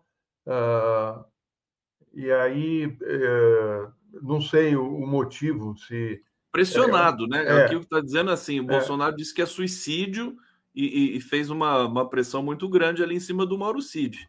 Agora é. resta saber se eles vão aguentar essa pressão. Pois é, a questão toda, né, é que o, o, o problema está nos celulares lá do, do Frederic Youssef. Né? O Bolsonaro não escapa dessa questão do peculato, mesmo que o Mauro Cid fique calado. A questão é que se ele uh, se incriminar e disser que uh, obedeceu ordens uh, do chefe e que o chefe, portanto, é o responsável, uh, ele, ele cometeu o crime e vai ser expulso e perde as divisas dele no Exército, porque vai, vai ser aberto um, um processo dentro das Forças Armadas. agora, o, o, ele também chamava o Bolsonaro de tio, porque o Bolsonaro é amigo do pai dele desde a época, ah, desde os anos 70, os dois tiveram juntos no Exército e, e foram colegas na AMAN. Inclusive, o, pai do, do, do, do Cid salvou o Bolsonaro de um processo que poderia culminar com a expulsão dele uh, lá na, no, no, Exército, porque ele ofendeu, ele xingou um oficial médico e a coisa tinha esquentado, ele corria o risco de ser expulso nessa época da MAN. E os dois são amigos já desde essa época. E, portanto, o, o Cid uh, vê no Bolsonaro um tiozão, né, o tiozão dele. E certamente ele está vivendo esse drama porque ele está preso, o outro está solto. E eu acho que eh, voltar atrás agora talvez tenha uma relação maior com a questão da própria, da, do próprio, da própria situação dele dentro das Forças Armadas. Esse menino eu acho que não, ele não vai ter para onde correr. Né? Na, na realidade, ele, se ele tomou essa decisão, é uma decisão que uh, se contrapõe ao terceiro advogado que ele tem. Né? Uh, mas até alguém aqui fez uma, uma questão para mim, que foi o José Cláudio Pereira da Silva Júnior, que pergunta: Florestan, ninguém vai se manifestar sobre a fala da Damares ontem ameaçando a vida do hacker? Eu estava lá assistindo a, o depoimento do Delgatti e me arrepiei quando a Damares terminou a fala dela uh, fazendo essa ameaça, né? Porque uh, me lembrou muito a maneira como os milicianos agem, né? E me pareceu um recado, né? Um recado claro da, da, da, de milicianos. Milicianos que. Quantos milicianos, amigos, o Bolsonaro não tem? Né? Quantos? E eu lembro aqui desses amigos dele, vários foram mortos, executados, né? porque você sabe que a traição uh, entre milicianos é a morte. Né? E no caso da Marielle, né, eu tenho uma lista aqui né, de pessoas uh, que foram executadas. O Lucas do Prado Nascimento da Silva, o Todinho, que era suspeito de ter feito a clonagem do carro usado para matar a Marielle, eh, foi executado. Né? Ah, o Adriano da Nóbrega, também ex-capitão do, do BOP, amigo da família Bolsonaro, foi executado na Bahia. Né? O Luiz Carlos Felipe Martins, o Orelha, também uh, foi morto e ele cuidou e foi o responsável pelos negócios do Adriano, depois que ele morreu.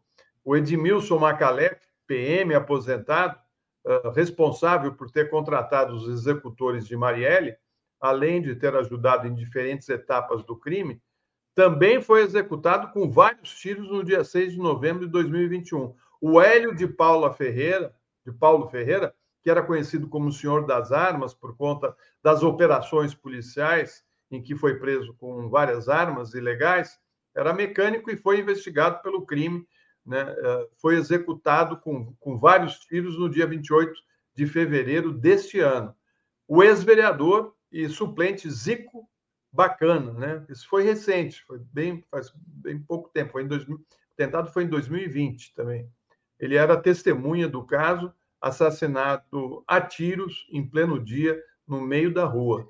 Ou seja, facção criminosa é assim. Agora, é, diante... Não, aí você vê bem. Aí o cara volta atrás, né? A é. Damares chega lá e fala pro pro pro pro, pro Delgatti. Pro Delgatti. Uh, a vida dá voltas, né? E a, a tua vida está em risco. Olha, é uma ameaça, né? E aí completa dando a extremunção. Que Deus tenha misericórdia de você. Essa eu não tinha visto, é. da extremunção ainda, por Delgatti. É. Meu Deus do céu, é brincadeira. Olha, Florestan, é, nós, nós vamos. É, a Helena Chagas está chegando aqui. A gente vai continuar nessa cobertura vertiginosa, né? É, o tempo todo aqui no, no 247, na TVT também, todas as lives aqui. Acompanhe, continue acompanhando, porque a qualquer momento tem muita gente dizendo aqui que parou de dormir para não perder a hora que o Bolsonaro vai ser preso, né, o, Florestan? Então a hora está chegando e a gente está aqui alerta para tudo isso. Hoje foi rápido, Florestan, mas foi muito intenso. É. A, sua, a sua interação ali com o Zé, o Tarso, foi, foi muito bonito aquilo lá. Depois eu vou recortar aquilo para a gente é. guardar de lembrança, viu? Muito bom. Querido. E fique, fique atento de plantão, porque a gente pode voltar numa edição extraordinária com a prisão do capitão. Prisão do capitão. Floresta Fernandes, beijo. obrigado. Abraço para você.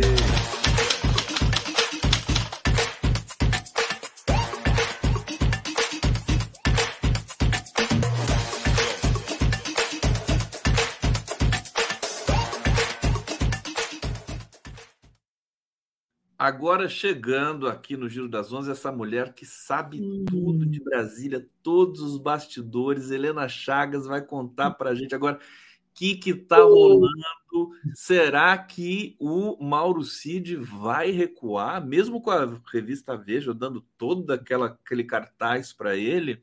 Será que rolou uma ameaça forte ali? Querida Helena Chagas, bem-vinda ao Giro. Querido Conde, obrigada pelo convite. Gente, Bom dia, bom dia nada, boa tarde, né? Boa tarde. Aqui. Olha, Conde, é, eu não sei é, se foi realmente uma ameaça. O Bolsonaro fez ali uma, soltou uma frase meio, né? É, é, sugestiva, disse que falou em kamikaze, falou que, como ele está preso há três meses, ele fala qualquer coisa. Eu não sei se foi isso, ou se foi uma diferença de tom entre o que é ele e o advogado. Esse advogado é novo, esse advogado assumiu essa semana, acho que contratado pelo pai dele para fazer exatamente isso, mudar a estratégia e adotar uma estratégia de proteção para o Cid e para o pai do Cid, defesa dos dois, independentemente do que possa acontecer com Bolsonaro. Então, nessa estratégia, ele parece que está convenceu os clientes, ou os clientes o convenceram, já não sei dizer, de que o, o, o mais importante para o Cid é confessar os crimes que ele cometeu. Nesse momento aí, os crimes que estão em evidência são esses, da desvio e venda das joias e de outros objetos presentes de Estado, não é, que foram apropriados, vendidos, e que o, o, é, em dólar e o dólar foi pago diretamente em espécie para o Bolsonaro. Toda essa investigação já levantou essas coisas. Então, dificilmente o Cid teria e o pai do Cid teriam sucesso na defesa jurídica, dizendo não, não fiz isso, não peguei joia, não vendi joia. Não dá para dizer mais isso. Por quê? Porque as provas estão ali nas mensagens do celular, nos recibos de compra e venda, enfim, nos depoimentos de outras pessoas. Não tem mais como voltar atrás nesse caso das joias e, e dizer: não, eu não fiz nada, não, não tem prova contra mim. Não, Tem, e ele fez. Então, a, a lógica é essa. O que eu acho?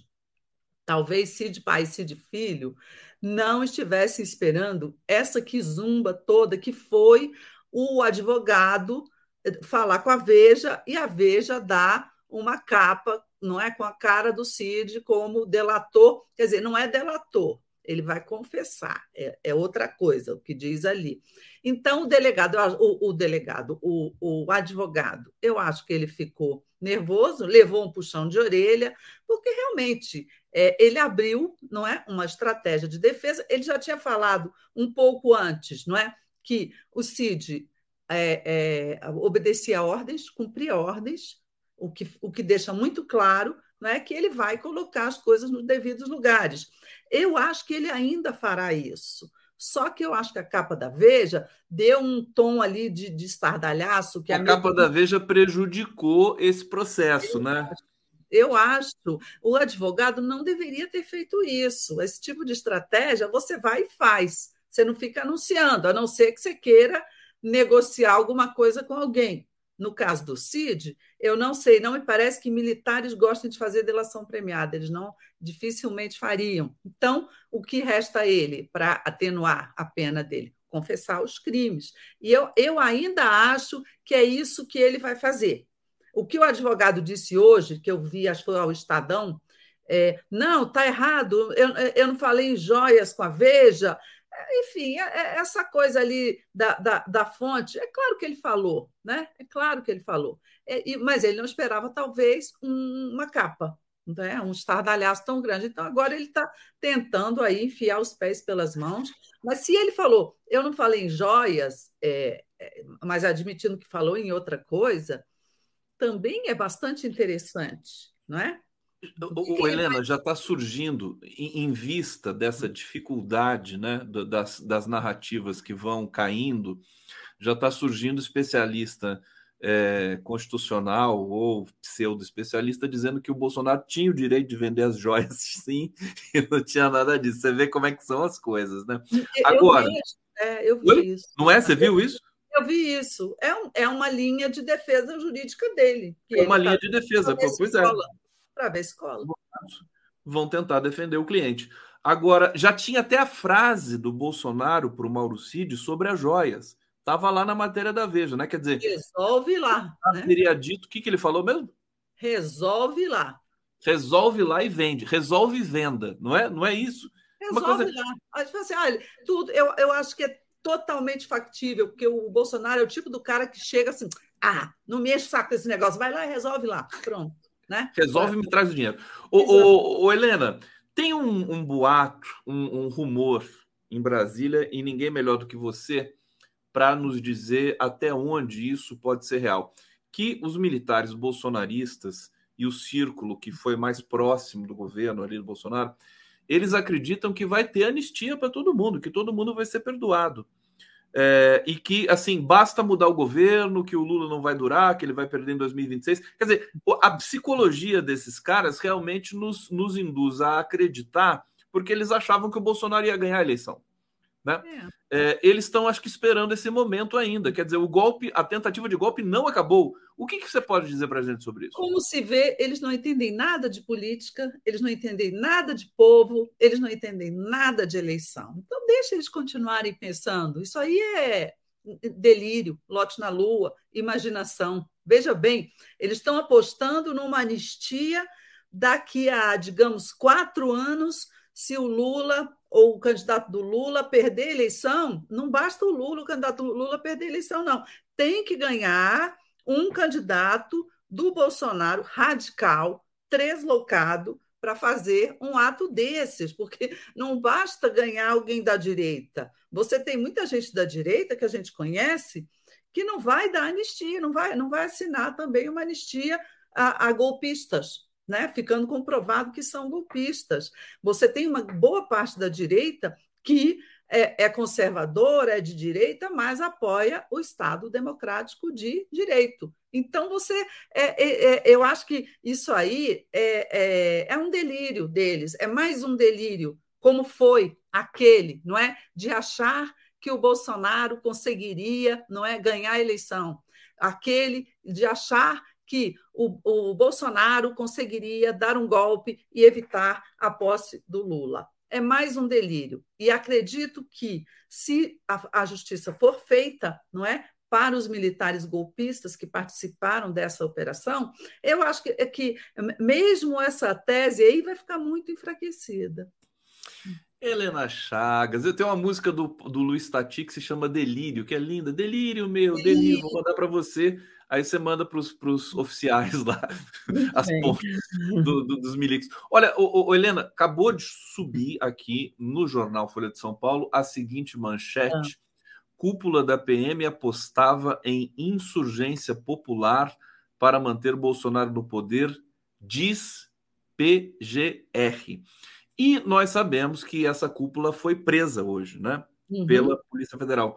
Eu queria que você falasse sobre isso. Quer dizer, a, a, o, todo, todo o teatro dessa facção criminosa está é, se sendo absolutamente destruído, não está sobrando nada, como diria a Dilma lá atrás, né? não vai sobrar pedra sobre pedra, Helena Chagas. E aí? É, o, o, o relatório da PGR, que é o do procurador Carlos Frederico, que está cuidando dos atos golpistas, é impressionantemente forte sobre a atuação da cúpula da PM do Distrito Federal, sobre o comprometimento dessa, dessa cúpula da PM nos atos golpistas do 8 de janeiro, porque ela mostra que não, não houve apenas ali. Antes havia aquela ideia: ah, a PM bobeou, ah, deixou passar, ah, foi incompetente. Não, a PM foi é, participante. No momento em que ela mandou um, um efetivo reduzido, não é? No momento em que ela desmontou o bloqueio que segurava a multidão para o lado de cá da, da esplanada, é, ela estava, ele, ele pegou mensagens, não é, de, desses coronéis comandantes da PM uns para os outros, mensagens horrorosas, tipo assim, não podemos deixar esse vagabundo governar, não é? Se referindo ao Lula. Então, o, o, o, esse, o que esse relatório mostra é, um, é uma coisa, é, Conde, gravíssima, que é a contaminação. Ele mesmo diz, é a contaminação ideológica da polícia militar. A gente sabia que os PMs, a grande maioria dos PMs, eram bolsonaristas, não é? São bolsonaristas. Isso aí não é uma grande novidade. Agora, entre ser bolsonarista e ser golpista e atuar para dar o golpe, eu, eu, tem uma diferença, tem uma distância muito grande. Eu acho que essa situação compromete de novo todo o governo do Distrito Federal, entendeu? O governador do Distrito Federal, porque a PM é de quem? É dele, é subordinada a ele.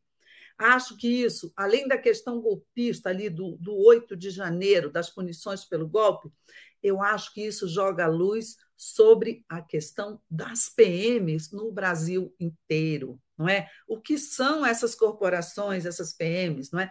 Com essa com esse viés ideológico, e aí você junta a PM que que dá o golpe, que tenta dar o golpe e facilita aqui no Distrito Federal, é a PM que faz chacina lá, lá em São Paulo, que faz, que faz chacina também na Bahia, que é um estado governado pelo PT, ou seja, o PT também não, não consegue controlar a, a própria PM do estado. Eu acho que é preciso você abrir, eu não sei qual é a solução, mas é preciso você abrir um debate nacional muito profundo sobre questão da segurança e a questão da o papel das PMs. O que são as PMs, o que deveriam ser e, e, a, e a forma como elas foram subvertidas, como elas atuam hoje em dia. Acho isso aí essencial. Desmilitarização no horizonte? Olha, eu, eu cobri a Constituinte e, e, na época surgiram muitas propostas, é, acabar com a PM, fazer uma guarda municipal, guarda nacional, é, desmilitarizar as PMs. Eu não saberia te dizer qual é a melhor solução. É, é, é desmilitarizar, né, acabar com a PM, e muita gente fala assim: ah, não devia nem ter forças armadas. Não, eu acho que tem, tem que haver uma instituição militar. É, é uma, é uma instituição de Estado. Tem que existir. Agora, ela não tem absolutamente que ser golpista. Né? Ela tem que cumprir as missões constitucionais dela. Ela tem, as, no caso das PMs, elas precisam ser controladas pelo Poder Civil, que é o governador de Estado, que é um secretário de Segurança Pública Civil, não é? para enquadrar a PM. Só que ninguém consegue. A PM no Rio de Janeiro, por exemplo, eu falei de São Paulo, falei da Bahia, no Rio de Janeiro também, além das chacinas, a PM está intimamente ligada às milícias. Né? Você tem ali é, o, o, o miliciano que é o ex-PM, nesse, nessa investigação do assassinato da Marielle, você vê a promiscuidade que é, não é? O sujeito que serviu de elo entre o mandante e o executor é um ex-PM, o outro é um ex-bombeiro. O ex-PM foi simplesmente executado, passaram fogo no, no homem, queima de arquivo, sabe? Então, é, é, essa, é, essa questão da segurança, ela ela é muito complicada. Nenhum governo se arrisca a botar a mão, mas precisa. Mas nós temos agora é, massa crítica, pelo menos, a meu ver, no governo, né, para que se enfrente isso, isso com a frontalidade e coragem necessária. O Flávio Dino fez isso, o programa de segurança, né, um, inclusive o Tarso Genro disse aqui que é um pouco é, tem a ver com o Pronas, né, que tinha sido, acho que o Tarso Genro tinha, tinha instalado, foi muito elogiado e tudo mais. Vamos ficar aqui. aliás, eu lembrei aqui, viu, Helena, que assim, Polícia Militar do Rio, ligada às milícias, ligadas, ligadas também ao tráfico de drogas, e, é, para piorar, a intervenção militar do senhor Michel Temer, né, no momento que a Marielle foi assassinada com o Braga Neto. Aí misturou as Forças Armadas também com tudo aquilo lá.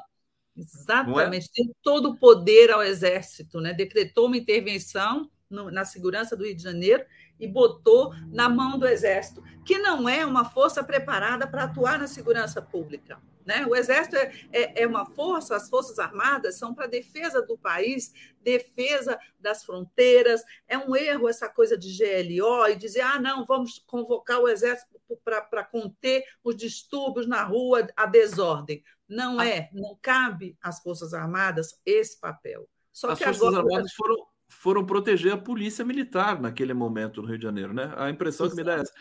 Helena, você falou é, é, do, do, sem, sem querer, você deixou entender o Múcio, né? As questão da GLO. Ele deu aquela entrevista, assim, inacreditável para o portal UOL, dizendo, se contrapondo à posição do próprio chefe dele, que é o presidente da República, e há rumores de que eh, as Forças Armadas estão, elas que estão preparando a demissão do Múcio para colocar uma outra figura ali no lugar, uma tese que o Jefferson Miola defendeu aqui ontem. O, você está sabendo alguma coisa dessa situação aí, do Múcio? Enfim, com, como é que se recebeu essa, essa entrevista? Ou o Múcio não fede nem cheira? Quer dizer, o que ele falar, eh, você joga no lixo? Não, não, não, joga no lixo. Eu acho o seguinte, foi mal. Ele, ele, ele errou na entrevista, né? Ele falou de GLO, mas eu acho que o presidente Lula ele entende, ele se entende com o Múcio. Eu não acho que vai sair demissão do Múcio nessa atual situação, não. Por quê? Porque é, é, o Múcio é aquele sujeito que é, ele é, ideologicamente ele não é de esquerda, ele não é de centro-esquerda, ele é do, da centro-direita, é de um campo ideológico que conversa com as Forças Armadas. A missão que o presidente Lula deu para ele é o quê? É separar ali o joio do trigo. O Lula não quer mais as Forças Armadas se imiscuindo em questões políticas, como ocorria no governo passado. Ele quer que elas voltem para dentro da sua casinha é óbvio. Para isso, ele, ele eh, chamou o Múcio, por quê? Porque o Múcio dialoga com os militares e dialoga com os militares que não participaram não é, do, do, do, do dos golpes, os, os militares, digamos, não golpistas, e que poderia, então, junto com eles, promover um processo de é, afastamento das Forças Armadas da questão política. E ele, eu acho até que o Lula estava conseguindo, porque ele deu uma, uma, baita grana no PAC para a, a indústria ali. É, é, bélica, do, né? Bélica, militar, não é? Ele está tomando uma série de medidas é, no sentido de que, ó, militares, tem muita coisa para vocês fazerem fora da política. Então, o caminho era esse.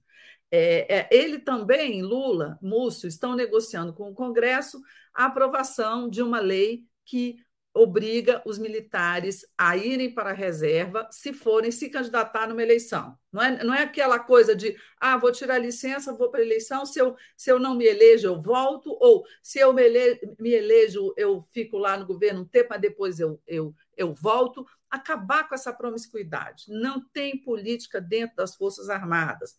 Esse processo, eu acho até que o Lula estava conseguindo é, deslanchar ainda muito no início, mas foi atropelado por tudo isso que está acontecendo. Não é? Essa coisa da, P, da PM é um espanto. Esse comprometimento militar, né? Cid, pai de Cid, né, na, na, na, venda das joias, não é? Esse comprometimento escandaloso com o hacker do Delgatti, foi no Ministério da Defesa, conversou com o ministro, o, é, é, é, fez o relatório dos militares ao TSE. Isso tudo atropelou esse processo. Ô, ô, Helena, eu fico imaginando o Lula né, com esse turbilhão de coisas, né? Quer dizer, imagina um assessor falando para ele assim, presidente é, tá sabendo, estamos sabendo disso agora. Quer dizer, é tanta informação. Você que conhece a figura, ô, ô Helena, que, como é que você acha que isso está sendo digerido ali na cúpula central do governo nesse momento? É, tá, será que eles estão atentos a isso ou o Lula terceirizou para focar na governança? Não, não. O, o Lula não terceiriza uma questão tão importante, tão estratégica. O que ele faz é ele não fica falando disso toda hora, né? Ele não fica ali se expondo nesse tema, até porque ele nomeou um ministro da Defesa para fazer isso. Claro, ele terceiriza nesse sentido, ele nomeou o Múcio com essa missão. Né? Muita gente fala assim: ah, o Múcio vai ser demitido. Eu não acredito. Eu acredito que, nesse momento, a não ser que, que apareça uma crise maior, o Lula vai usar o Múcio para fazer o que ele quer ali. Vamos ver se o Múcio vai topar. E o que, que o Lula quer? Quer a punição de todos aqueles envolvidos, a, a separação entre o joio e o trigo. Mas é, é, um assunto complicado. Na hora que entrou, eu acho que quando entrou o general Lorena Cid na história, você subiu de patamar de, de, delicadeza esse assunto. Quem era Lorena Cid? Era um companheiro de alto, do alto comando do, do Tomás Paiva, que é o atual comandante, era um companheiro de alto comando do Amaro, que é o atual chefe do GSI. Então, você tem ali esses generais de alta patente têm ligações uns com os outros, não é? São colegas, são amigos, alguns ligações com o Bolsonaro, como Lorena Cid. Então, você vai enfrentar agora um período em que é preciso é, é, ser bem habilidoso, não é? Dentro das Forças Armadas para promover a punição. Agora, é, é pelo que eu tenho visto, é, semana passada, eles soltaram uma nota dizendo que eles não têm compromisso com desvios de conduta. Ontem, ou se não me engano, eles também voltaram a dizer, ou hoje, que eles não têm nada a ver com condutas individualizadas. O que, que é esse recado? Vamos jogar ao mar quem comprovadamente não é, estiver é, é, é, é comprometido. E eles têm opção, quer dizer, nem não tem muita opção também nesse momento. Helena Chagas, Sérgio Capilé, aqui no bate-papo, um problema grave dos, das inocentes rachadinhas é a desqualificação dos trabalhos dos parlamentares devido à desvalorização do assessoramento. Está aqui uma construção tanto sofisticada, mas está lido aqui, viu, Capilé? É, é, Brasil. Bom... café pequeno, né, Conde? Café pequeno, café pequeno. É o menor crime dos Bolsonaro. Eles são fuleiros, né? Pé de chinelo total, Fuleiro, mas na verdade não são nada, porque a privatização da Eletrobras foi do, da, dos crimes grandes, né? É, Hussein Brasil, bom dia. Não aceito menos que Vilas Boas, Pujol, Mourão, Heleno Ramos, Azevedo, Braga, Pazuelo, Paulo Sérgio, Arruda e o resto em cana. Faxina nas Forças Armadas. É, mas é, deixa eu ver. falando aí, eu acho que são, não é, os que é uma então, turminha da pesada, né? Essa aqui. É, que a gente... Não, Vilas Boas está tá, tá muito velhinho e doente. Está fora de. Tá fora de... É. Pujol, não sei. Pujol aposentou, não sei se estava ne, ne, nessa armação. Mourão, Mourão está com um mandato de senador, mas eu acho que poderá entrar. é, se for comprovado. Heleno Ramos, é, a Azevedo é o Fernando Azevedo que pediu demissão exatamente por discordar dos golpistas. Eu não acho que o Fernando Azevedo vai entrar nessa roda, não. Braga, certamente. Heleno e Ramos, os militares que estavam ali no entorno do Bolsonaro no Planalto, esses aí certamente vão ser chamados em CPI, vão ser investigados. E o vai... Paulo Sérgio foi simplesmente delatado pelo, pelo Delgatti ontem. É, é impressionante. Que aquele, aquele relatório lá das eleições foi redigido pelo próprio Delgatti. É, Roseli Gonçalves, Cid Pai e Cid Filho também fazem parte da família. Hussein PMs trocaram mensagens golpistas após a eleição. Ele diz ainda que anistia nunca mais, faxinas das PMs e nas Forças Armadas. E Pilice Game está dizendo: Chagas está linda.